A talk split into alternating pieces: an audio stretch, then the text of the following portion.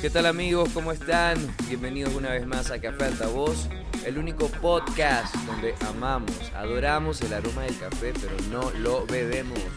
Si estás escuchando este podcast por primera vez, pues bueno, te contamos que aquí hablamos temas relacionados a la resiliencia, a la superación personal y todos los puntos que surgen a partir de la búsqueda por nuestra mejor versión. Así que sean todos ustedes bienvenidos, bienvenidas y aquí empezamos.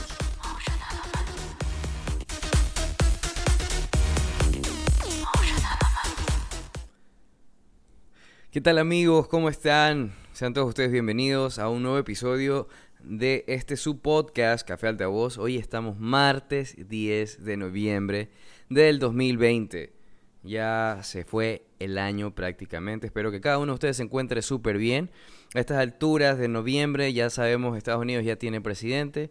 Joe Biden es el nuevo presidente de los Estados Unidos y nuestro querido amigo Donald Trump parece que no lo está tomando nada, nada bien. Eh, espero se encuentren súper bien. Agradecerle a cada uno de ustedes que escuchan este podcast, a los que se unen por primera vez, pues bueno, gracias por, por darme la oportunidad de acompañarlos, sean que estén haciendo cualquier actividad en el trabajo, en el vehículo, en su casa, limpiando, barriendo, no sé, cualquier cosa que hagan. Gracias por permitirme y regalarme un poco de su tiempo este martes. Hoy tengo un día eh, un poco acelerado o cargado de trabajo. Así que se me ocurrió hablar sobre este tema. Voy a hablar sobre aprender a decir no. Es sumamente importante que en algún momento de nuestra vida podamos decir con mucha tranquilidad y mucha libertad, sin mucha culpa, no. Ese no nos puede ayudar muchísimo, nos puede ayudar a, a evitar decepciones, traiciones, angustias o pérdidas económicas. Entonces, como he andado así como un poco agobiado por, por, por trabajo, ustedes saben, a veces estoy como que súper free, pero ahora he retomado esta rutina de estar completamente acelerado con trabajo encima. Pero bueno, eso es lo importante, que hay trabajo.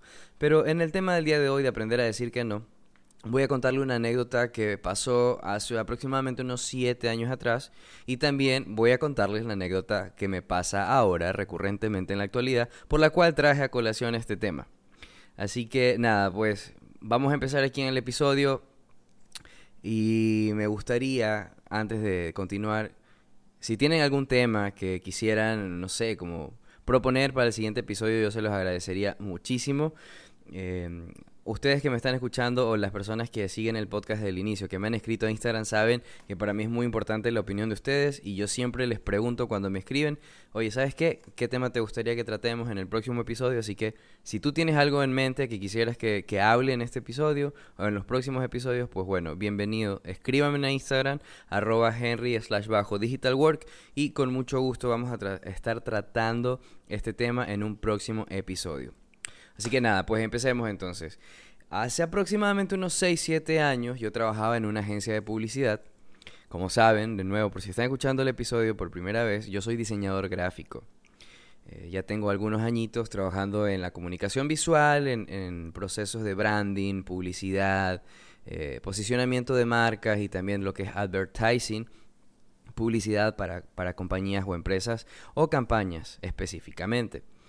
Hace 6 o 7 años yo me encontraba trabajando en una agencia acá en mi ciudad, soy de Ecuador, eh, vivo en la costa, entonces eh, mi ciudad es muy pequeñita, pero yo en ese tiempo me encontraba trabajando en una agencia. Tenía un jefe que era, vamos, que tenía una personalidad peculiar. Digamos que era, era un poco difícil, pero no sé si fue suerte o qué, pero conmigo creo que tenía cierto, cierto respeto o consideración en comparación a mis otros compañeros. En ese momento, eh, recuerdo que yo necesitaba mucho el trabajo, por lo cual dejé pasar muchas cosas. Por ejemplo, en este trabajo eh, no estaba asegurado. Creo que toda Latinoamérica existe lo que es el seguro social, en el cual a ti te pagan o te descuentan un porcentaje de tu mensualidad y ese porcentaje va destinado a que tú tengas eh, cubierto un servicio médico por, no sé, cualquier emergencia o, algo así, entonces cualquier persona de tu familia puede usar este beneficio. Pero en este caso yo no tenía un contrato legalmente establecido, tampoco tenía el seguro social em, al día, no tenía ningún recurso destinado a mi seguro social, por lo cual, por lo cual yo estaba completamente eh, a la interperie, por decirlo así, en los ámbitos, en el ámbito laboral. O sea, no tenía nada de eso. A pesar de eso, mi jornada de trabajo no era solamente lunes a viernes, sino que teníamos una especie de, horario rotativo. Entonces, un sábado me tocaba ir a trabajar a mí, otro sábado le tocaba a otro compañero, y ese sábado no era reconocido. O sea, eh, no nos pagaban ese sábado, ni nos pagaban horas extras. Y por lo general siempre nos quedábamos trabajando hasta tarde porque en esta empresa lo que se hacía era diseñar, eh, no sé, publicidad para camiones que distribuían agua o jugos o, leche o productos que tenían que transportarse de una ciudad a otra. Bueno, entonces llegaban los camiones, nosotros diseñamos y cuando las personas que instalaban estaban ya copadas y, no, no se daban abasto, los diseñadores desde su escritorio salíamos a ayudarlos.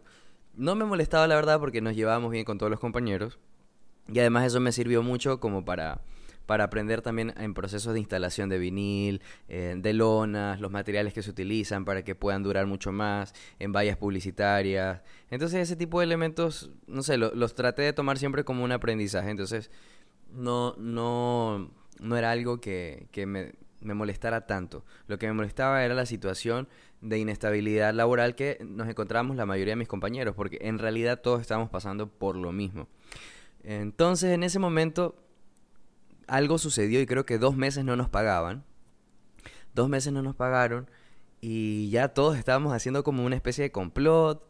Eh, estábamos hablando de conseguir un abogado y decir, ¿sabes qué? Mira, esta situación no está buena, busquemos a alguien que nos asesore, que nos pueda ayudar y, que ya, pues, o sea, no, nos paguen el dinero que, que nos deben y, y, que también se nos reconozca horas extras y todos los beneficios como el seguro social que no teníamos yo eh, en ese momento eh, tenía a mi hijo, creo que de un año más o menos, y recuerdo que la gota que derramó el vaso fue que en ese momento no tenía dinero. O sea, yo debería haber tenido dinero en mi cuenta, pero esta persona no nos cancelaba. Y nosotros veíamos que él siempre andaba bien vestido, con buena ropa, se iba a comer a los mejores restaurantes, veíamos sus fotos en redes sociales y era una situación completamente injusta en este momento yo ya me encontraba en, una discordia personal porque nunca en una situación de individuo yo lo hubiese soportado. O sea, son ese tipo de cosas que tú tratas un poco de tolerar porque ya tienes como un hijo, tienes otra persona que viene detrás y como que trata siempre de cuidar o el trabajo o ese puesto porque realmente alguien depende de ti. O sea, tu sustento depende de esa persona. Entonces en este momento era completamente estresante toda esta situación. Y recuerdo que esta persona me dijo, ¿sabes qué? Em, si tu hijo está enfermo, llévalo a un doctor, me traes la factura y yo te devuelvo ese dinero. Entonces eso fue lo que hice.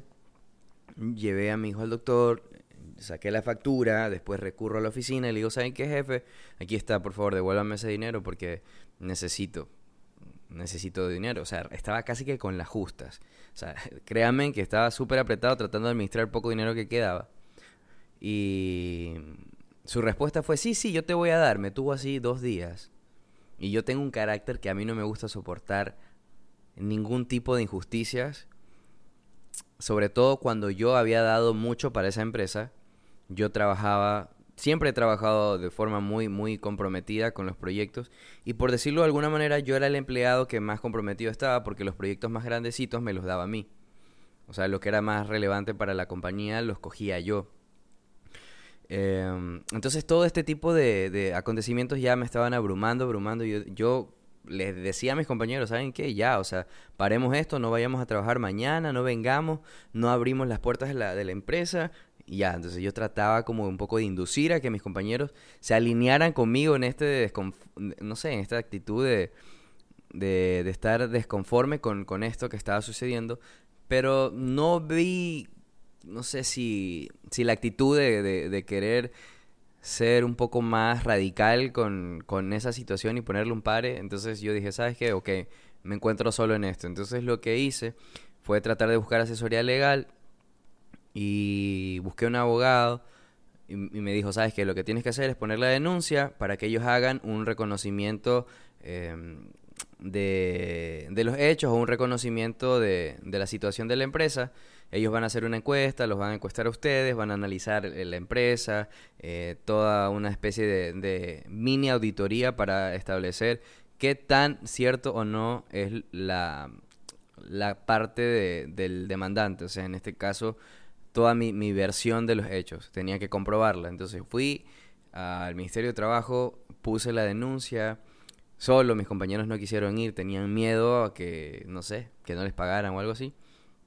Entonces recuerdo que, que eso, me llené de coraje.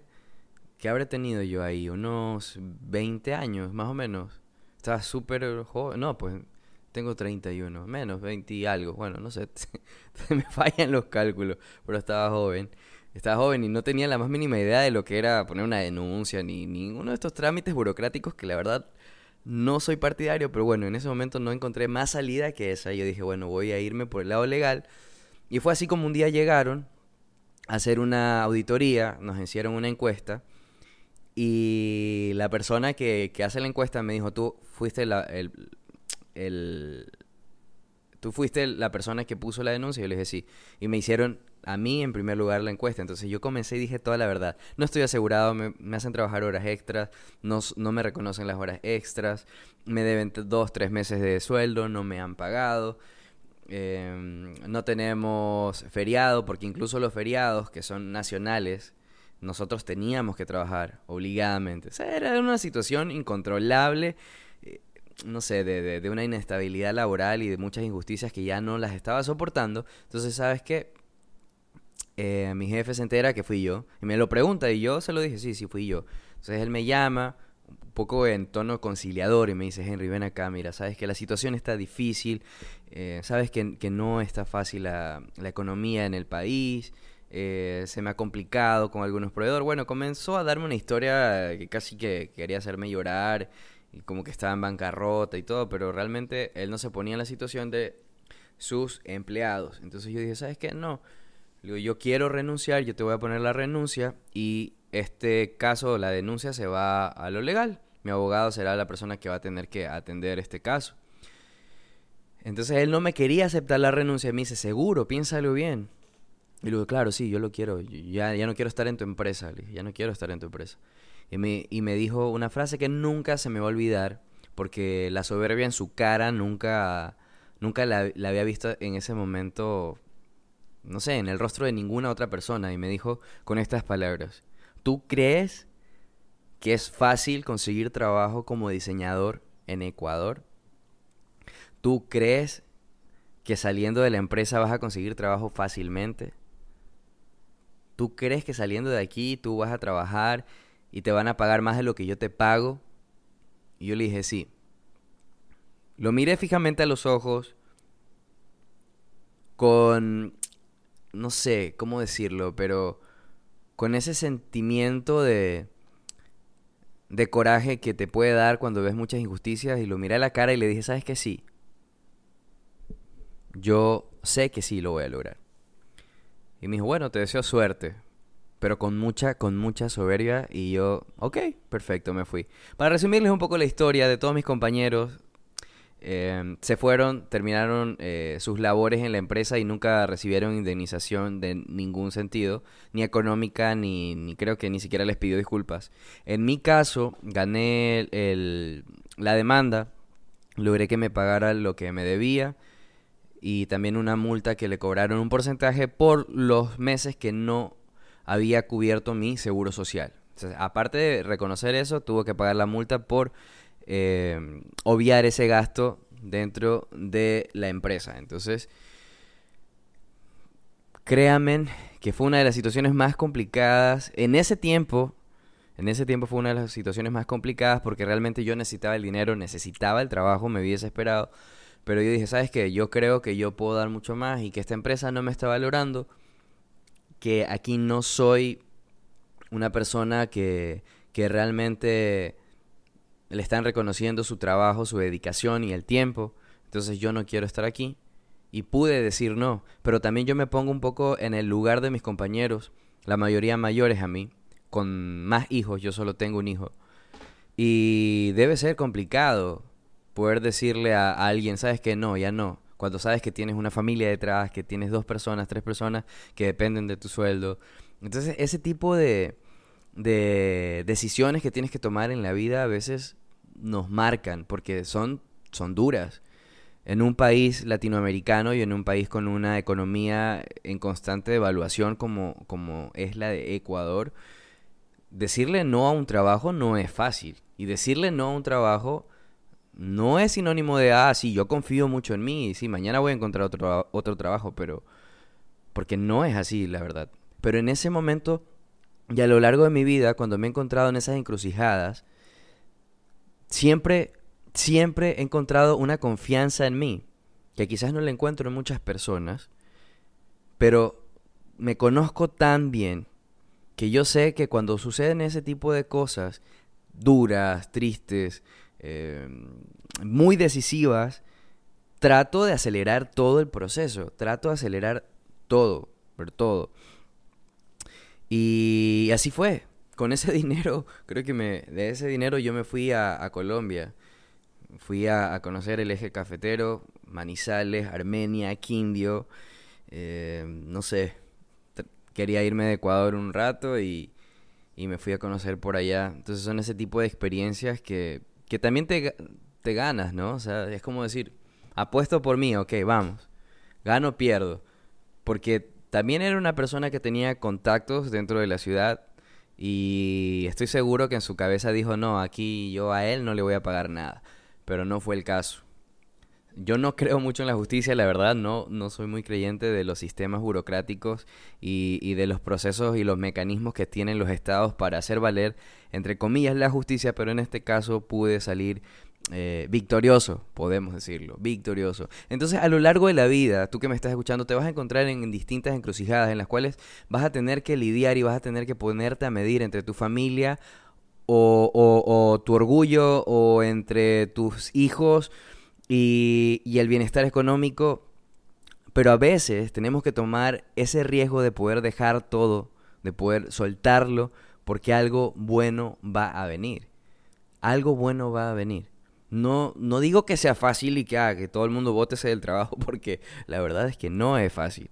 No es fácil tomar ese tipo de decisiones, pero cuando las tomas, te das cuenta de lo solo que puedes estar y de que tienes que ser de roble para poder levantarte, para poder seguir adelante en todas las necesidades que puedas estar viviendo en ese momento, pero también eso va formando un carácter, eso va formando tu actitud. Y entonces a lo largo de mi vida he ido formándome mediante este tipo de, de acontecimientos. En el episodio pasado lo hablaba con, con Yael de México y yo le decía justamente eso. O sea, si hay algo que una persona viene y me conoce recién, quizás dice, bueno, estás joven, eh, te falta mucho por vivir o, estás viviendo, pero detrás de mí hay una, una gran cantidad de acontecimientos, no quiero decirles triste, pero sí duros, que creo que no soy el único, o sea, obviamente todos pasamos por cosas negativas, pero he tenido o la suerte o la mala suerte de vivirlas, pero he tenido también como que la, la sapiencia de poder transformar esas situaciones en cosas positivas. Cosas positivas. Y a lo largo de la vida, si hablamos de trabajo netamente, nos vamos haciendo sabios en el sentido de poder detectar este tipo de personas. Cuando tú eres diseñador o cuando tú trabajas de forma independiente o tienes tu propia empresa, tú ya sabes cuando vas a, conectar con un cliente y tú dices, ok, esta persona está completamente convencida de lo que quiere, esta persona sabe hacia dónde quiere ir y el camino o el proceso del trabajo va a ser mucho más llevadero. Pero también tú puedes detectar cuando viene una persona con un millón de ideas y un brainstorming completamente desordenado y tú dices, ok, eh, detente un rato, detente un momento, ¿qué es lo que quieres? Y tú puedes evidenciar y decir, sabes que esta persona no va a ser un buen cliente para mí no va a ser un buen cliente porque no sabe lo que quiere, porque está pensando en el presupuesto más que en, la funcionalidad que pueda tener su proyecto eh, de aquí a, un futuro. Entonces, ese tipo de acontecimientos y ese tipo de situaciones tensas a lo largo de nuestra vida indudablemente nos van formando y nos van dando la sabiduría de poder detectar de forma mucho más fácil este tipo de personalidades. Y es así como me pasó recientemente. Em, como saben, en Instagram suelo subir trabajos que considero relevantes, no sé, periódicos, em, marcas de ropa o marcas de empresas de viaje. Y son cosas que yo considero súper importantes y las publico, pero Em, hace un año y más llevo teniendo pedidos de fuera del país de proyectos más pequeñitos. Constantemente estoy trabajando em, para proyectos, tiendas, em, no sé, joyerías, eh, no sé, cosas pequeñas. Cosas pequeñas, pero igual para mí son muy importantes, obviamente. Entonces siempre estoy trabajando que para, para España o, o no sé, Europa, Estados Unidos muy poco Latinoamérica, pero bueno. Esto también me ha dado mucha sabiduría como para poder entender qué tipo de clientes son los que me contactan. Entonces, hace un mes más o menos, una señora en, en Australia me contactó por Instagram y me dice, oye, me encanta tu trabajo, eh, tengo una empresa de viajes y necesito que me ayudes con un packaging em, para, para, no sé, unos souvenirs que vamos a dar y en unos paquetes. Y yo, ok, me comenzó a dar mucha información, lo agradecí, pero no entendí específicamente qué quería. Al principio yo asumí que era un packaging. Cuando hablamos de packaging estamos hablando de una cajita o de un envase, algo que tú puedas dar como souvenir para que esa persona pueda tener ese objeto de recuerdo y la marca esté mucho más presente en tus posibles eh, consumidores. Entonces, al principio me habló de eso y yo dije, ok. Después cuando me mandó el brief, el brief o el briefing es un documento que consta de algunos datos donde te segmentan su público objetivo, edades, rangos, especificaciones de la empresa, que y también te, te detallan a profundidad específicamente lo que quieres, quieren que tú hagas. Entonces esta persona con su agencia de viajes yo dije, ok, quizás quiere un packaging para mm, las personas que, no sé, que le compren un paquete de viajes, darle y obsequiarle algo cuando ya esté hecha la, compra o asegurado el, el, el, producto o, el viaje como tal. Entonces no entendía muy bien. Desde ahí ya fue como que la primera alerta y yo decir, ¿sabes qué?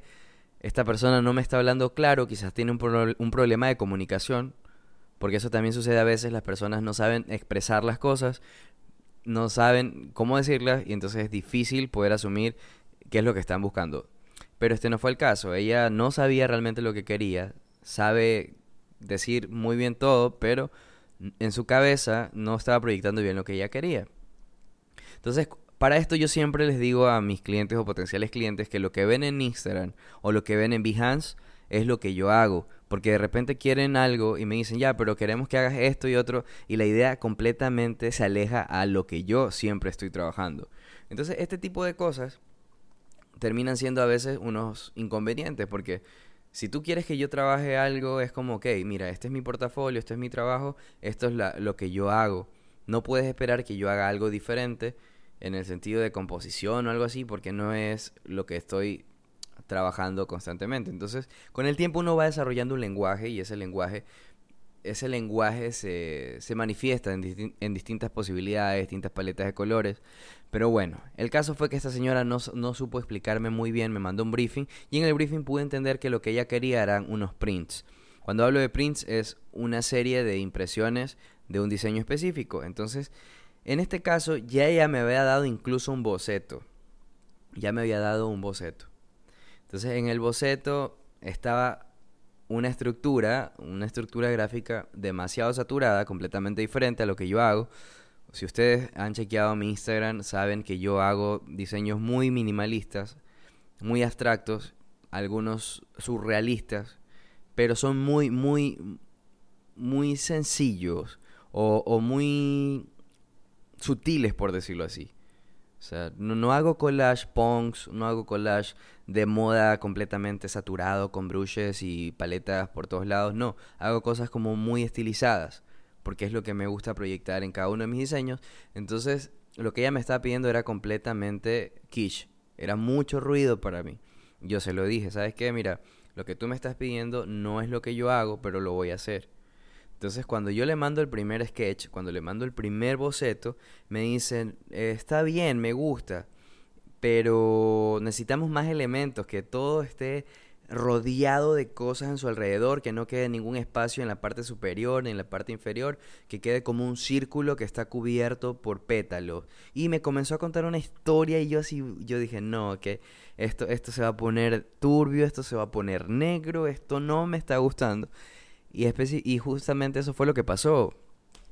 Eso fue lo que pasó. Esta persona estaba completamente desvariando de lo que estaba buscando, no sabía lo que ella buscaba. Entonces, cuando yo le envío la segunda, o sea, ya el trabajo final, con todas las observaciones que esta persona me hizo, desde paletas de colores, los elementos ubicados tal como ella me hizo el boceto, todo tal cual, me dice, oye, no, sabes que yo quiero que, que lo hagas como, como tú siempre trabajas, con tu estilo. Entonces, cuando yo doy un precio, cuando yo doy un precio, el precio, el precio incluye el tiempo de mi trabajo y también cobro por corrección. A los clientes en el extranjero se les cobra cada corrección. Eh, en Latinoamérica no es tanto así, pero cuando tú trabajas para Europa o Estados Unidos, los gringos sobre todo están acostumbrados a pagar por cada modificación, porque para eso ellos tienen una corresponsabilidad al momento que te mandan el briefing, todo ese tipo de información debe estar completamente bien detallada, bien específica para que no existan problemas al entregar el proyecto final. Entonces, eso te asegura a ti de que tú ya puedes medir el trabajo y decir, ok, me voy a demorar tres semanas, me voy a demorar dos semanas o un mes y medio. Entonces, ya cuando tú entiendes que la otra persona sabe lo que quiere y te lo dice de forma clara, tú ya puedes medir el tiempo y tú sacas tus cálculos eh, de cuánto vas a facturar dependiendo de eso. Entonces, a esta persona desde el inicio le dije, ¿sabes qué? Te doy un precio y también cuando una persona, a mí me sucede mucho, cuando una persona me comienza a a tratar de negociar el precio yo digo, ok, esta persona no sabe lo que quiere. Porque cuando una persona sabe lo que quiere, es justamente eso, te dice las especificaciones y sabe que eso va a recibir. Sabe que eso va a recibir. Entonces cuando tú ya vienes de trabajar con empresas como Airbnb, eh, The Wall Street Journal, K-Switch, Eleven de Ben Williams, eh, no sé, las marcas que ya he trabajado, yo ya entiendo lo que es trabajar con equipos grandes. Y cuando vienen empresas o marcas pequeñas, trato de guiarlos y también un poco ya puedo detectar eso, cuando hay anomalías, cuando hay, no sé, como esos desfases de, de, de, de que ellos tengan claro qué es lo que están buscando de mí. Entonces, este fue uno de esos casos que suele pasar, la verdad. Pero cuando yo detecto eso desde el inicio, no, no cojo eh, estos trabajos. Pero este no fue el caso porque la persona eh, se ganó mi confianza, comenzó a escribirme en Instagram, a echarme flores, que, que admiro tu trabajo. Después de escribirme como por un mes, esta persona me pide un trabajo. Entonces yo dije, ok, como sigues mi cuenta, como sigues mi Instagram, ya sabes cómo son eh, mis proyectos y un poco de los procesos que muestro en Instagram, entonces ya vamos quizás a trabajar de forma mucho más segura. Pero no, no fue el caso, no fue el caso. Y, es la primera vez que me pasa. Y siempre aprendemos de, de los clientes. Y, y, traigo a colación este tema porque lo más triste de todo fue que a pesar de que yo hice doble trabajo, no le cobré correcciones, porque siempre se cobran, bueno, yo cobro correcciones, no le cobré correcciones, le envié un segundo diseño, tal cual esta persona quería, y me envía un mensaje completamente grosero en el cual me dice, ¿sabes qué? Nosotros queríamos trabajar contigo eh, porque nos gusta lo que haces, eh, discúlpanos, quizás nos expresamos mal. Y yo, y yo dentro de mí, ok, pero desde el inicio yo te dije que si tú querías hacer cambios yo te iba a cobrar tal porcentaje. Y esta persona dijo, no, no va a haber cambios, no va a haber cambios. Entonces tú sientes cuando hay esa personalidad de que como que quiere hacer como que no pasa nada y después como que quiere hacer la jugada de, ah, sí, sí, pero házmelo, ayúdame. Y yo no soy así. Yo soy muy serio con ese tipo de cosas. Entonces, ya a este punto, al final del correo me dice, bueno, y si no te no no no me has entendido lo que yo estoy buscando, por favor, devuélveme el dinero. Eso no me pasaba hace mucho tiempo, se lo juro, no me pasaba hace mucho tiempo. Quizás en otro momento de mi vida yo hubiese tomado esto como, ay, me escribieron de Australia y es como que, ay, súper emocionado. Pero sí, yo me emociono cada vez que me escriben de Australia, que me escriben de Sudáfrica, que me escriben de Rusia, que me escriben de Estados Unidos, porque me pasa que me cotizan mucho de afuera. Y yo me alegro con cada proyecto, grande o pequeño. Yo me alegro porque amo diseñar, amo lo que hago. Pero estoy en un punto de mi vida en el cual yo no puedo regalar el tiempo, regalar mi energía tampoco, yo no me desgasto ya discutiendo yo le mandé un mensaje diciéndole de forma muy respetuosa que hice lo que ella me había pedido y que me había parecido fuera de lugar su comentario de que le vuelva el dinero cuando el proyecto se consistía en, en, un trabajo sin correcciones y yo realicé una corrección y le mandé un render más. O sea, hice como tres diseños, por decirlo así.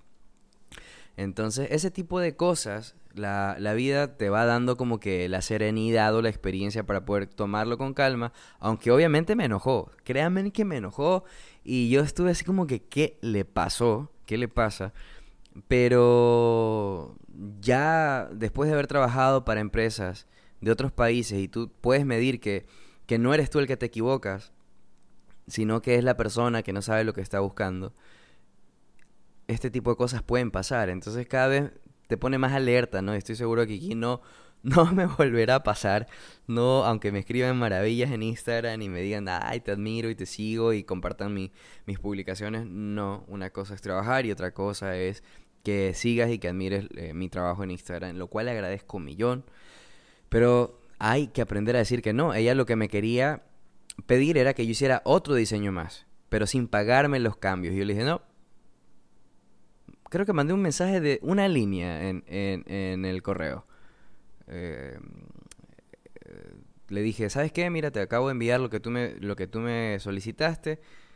Te adjunto una imagen de prueba, porque yo le, hice una prueba del boceto de ella y la imagen del render final, eh, uno al lado del otro para que ella se diera cuenta y nunca más me respondió, obviamente, porque yo tenía la razón. Entonces, esta persona trató un poco como de no sé, no sé qué habrá pasado. Quizás tuvo un mal día, quizás peleó con su esposo, quizás, no sé, la economía también le está afectando a ella porque obviamente en todo el mundo ya nadie puede viajar y su empresa es de viajes. Entonces, trato de verlo un poco así, pero sí, estuvo muy fuera del lugar, me enojé, me enojé, de verdad me enojé, pero ya, ya pasó. Y de esa, y de esa experiencia Ahora estoy armando este episodio y compartiéndolo con cada uno de ustedes, porque estoy seguro que cada uno de ustedes ha pasado situaciones similares y en la vida, no solamente en, la parte laboral, sino también en la parte de, no sé, quizás amorosa. A veces en esas rupturas que tú dices, sí, lo necesito tanto y te has vuelto codependiente de esa persona y tú tienes que decirlo, ¿sabes qué? No, ya no, ya no quiero más, ya no voy a soportar más porque esto no me lleva a ningún lado, porque tú no sabes lo que quieres y yo no voy a perder el tiempo.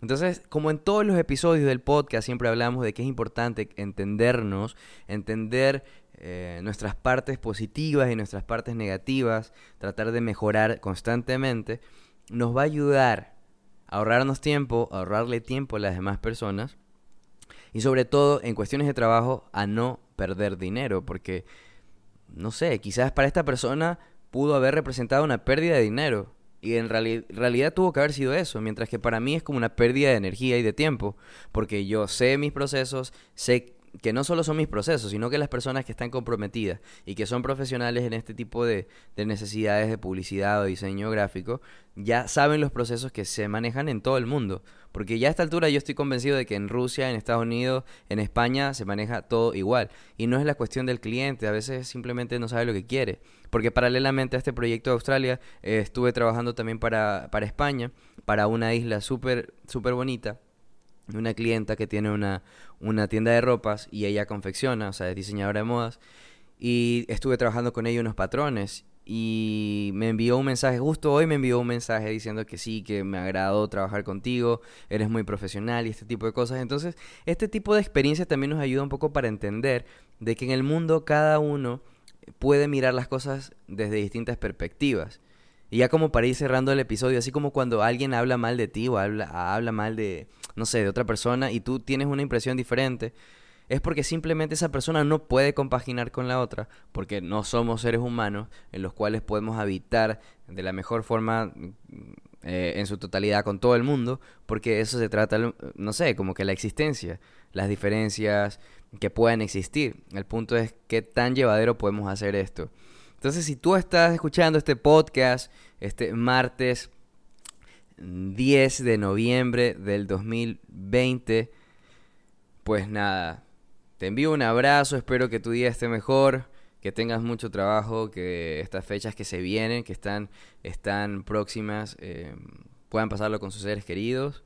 Creo que lo escuché en un podcast también como que a esta altura de ya del año, lo, lo mejor que pueda pasarnos es seguir vivos y poder decir, ¿sabes qué? Estoy aquí, puedo, puedo mirar a mi alrededor, quizás hemos perdido cosas todos, porque todos hemos perdido cosas, indudablemente este año ha sido de, de pérdidas y también de ganancias, pero nada, pues el próximo año es una nueva oportunidad para conseguir distintas metas, distintos objetivos. Cuídense mucho, disfruten su martes, disfruten que estén vivos, cuídense porque los rebrotes del COVID están de nuevo. Están de nuevo acechando a todo el mundo. Entonces traten de, estar en sus casas. Cuídense mucho. Nos vemos el próximo episodio. Recuerden seguirme en Instagram como arroba henry bajo digital. Cuídense, disfruten su martes, disfruten su semana y nos vemos pronto hasta la próxima.